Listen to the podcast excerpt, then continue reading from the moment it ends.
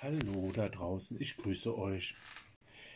In dieser Woche kommt die Geschichte früher als am Freitag, weil ich am Freitag vielleicht verhindert bin.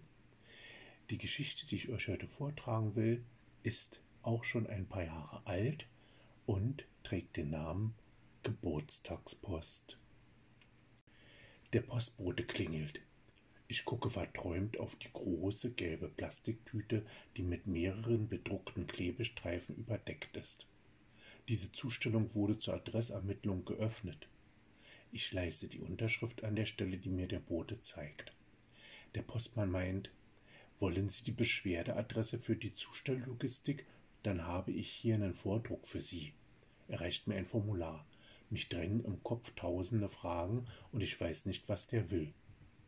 Wie? Wieso? Was ist das? Ich habe nichts bestellt. Der Briefträger sagt, nein, nein, das ist ein Brief, der leider in den Weiten der Deutschen Post herumirrte. Meine Kollegen behaupten, eine so lange Laufzeit hätten sie noch nie erlebt. Ist ja auch was. Bei uns kommt eben nichts weg. Guten Tag. Ich gehe zwei Schritte zurück, schiebe die Tür zu und blicke auf das total verklebte Etwas. Es ist DIN A4 groß.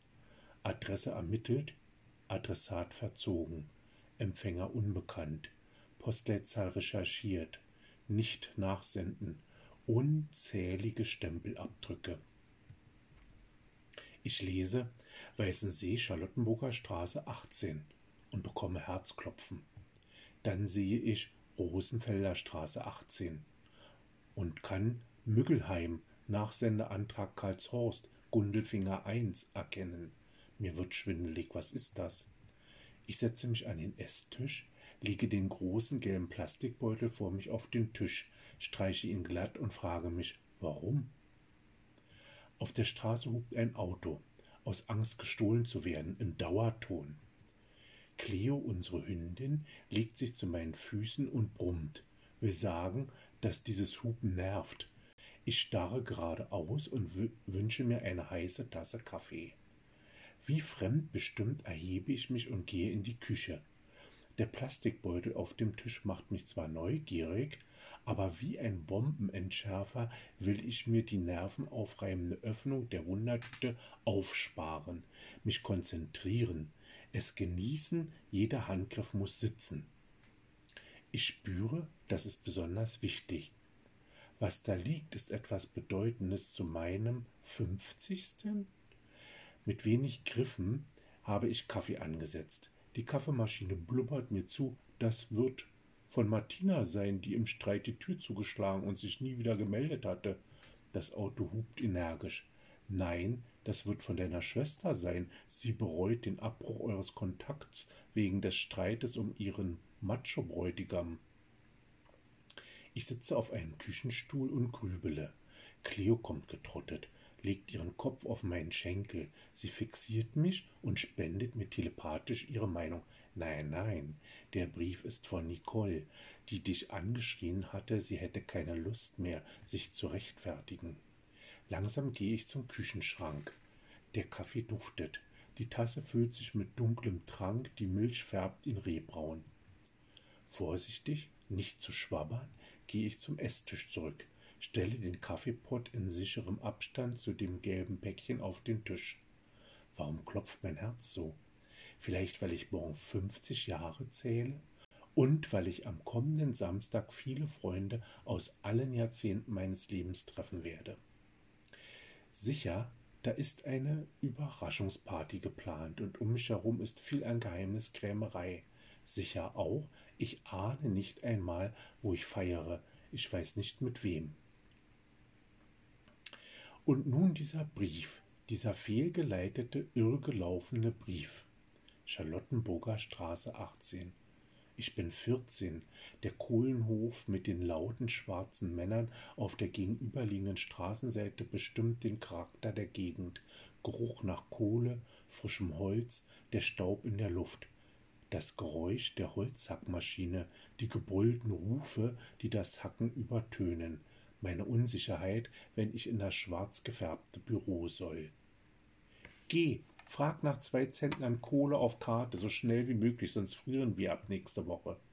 Warum macht das Mutter nicht selbst? Was willste? Dröhnendes Lachen, ich zucke zusammen. Ja, sonst frieren meine Schwestern, meine Mutti und ich ab nächste Woche, sage ich wahrheitsgemäß und kleinlaut. Na, gib mal her deine Karte, du Prinz. Dahin sollte der Brief gegangen sein? Oder ein Fake? Eine Überraschungsidee? Rosenfelder 18, meine erste Wohnung, ein Zimmer, Kochnische, Bad, erste Etage.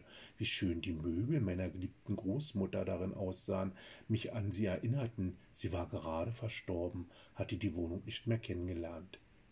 Was habe ich da erlebt? Die Nachbarin, die nach einem Solidaritätsbeitrag für die Volkssolidarität fragte und in meinem Bett landete. Marina nebenan, die mich bat, auf ihre Tochter zu achten. Beatrice, mit der ich Hausaufgaben machte, die Straße auf der Panzer Richtung Osten dröhnten, als in Polen Solidarność zum Problem für den Warschauer Pakt wurde. Diese Jahre des Aufbruchs, des Umbruchs, da war der Brief gelandet, dieses gelbe Päckchen? Schönhauser Allee, drei Zimmer hatte ich da, habe die Feste gefeiert, wie sie fielen, habe das Leben in vollen Zügen genossen. Die Wende lag hinter uns, ich kannte die kleinen, die neuen und die großen Stars der Musikszene in den Neunzigern. Manche Nacht kam ich nach Hause, ohne am nächsten Tag zu wissen wie. Auch da hatte dieser Gelbe versucht, mich zu erreichen.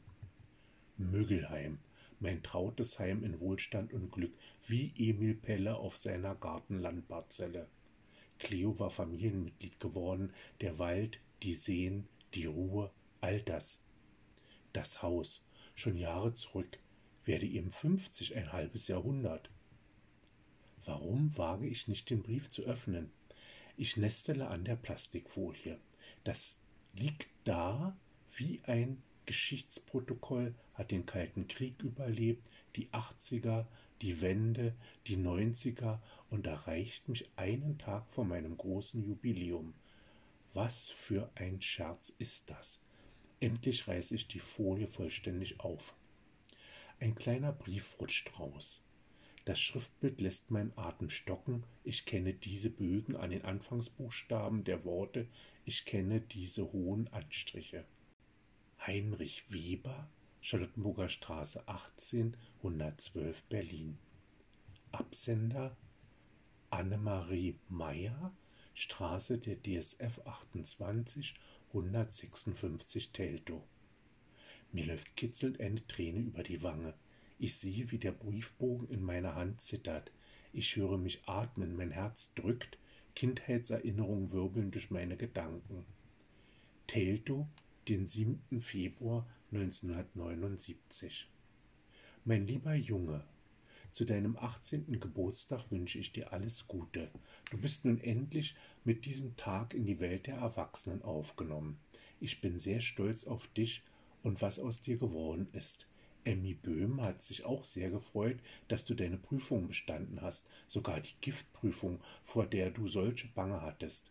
Wir sehen dich schon mit weißem Kittel in deiner eigenen Drogerie stehen. Du weißt, dass ich dich sehr liebe und ich freue mich auch schon auf das kommende Wochenende. Bei Hertie am Kudamm gab es leider nicht die von dir gewünschte Jeans. Man sagte, Schlauchjeans seien aus der Mode, aber ich bringe dir etwas anderes Schönes mit. Ich freue mich sehr, meinen Großen in die Arme zu nehmen. Meine Liebe zu dir ist eine riesige Wolke, die mein tägliches Leben zu einer großen Freude macht. Grüße an deine Schwestern und Mutti, fühl dich umarmt und geküsst. Deine Omi. Ich freue mich, wenn ihr Kommentarfunktionen oder Kontaktfunktionen nutzt und mir ein kleines Feedback gebt. Und ich freue mich außerdem, dass ihr jede Woche so fleißig zuhört. Ich grüße euch treuen Anhänger, euer Bernd.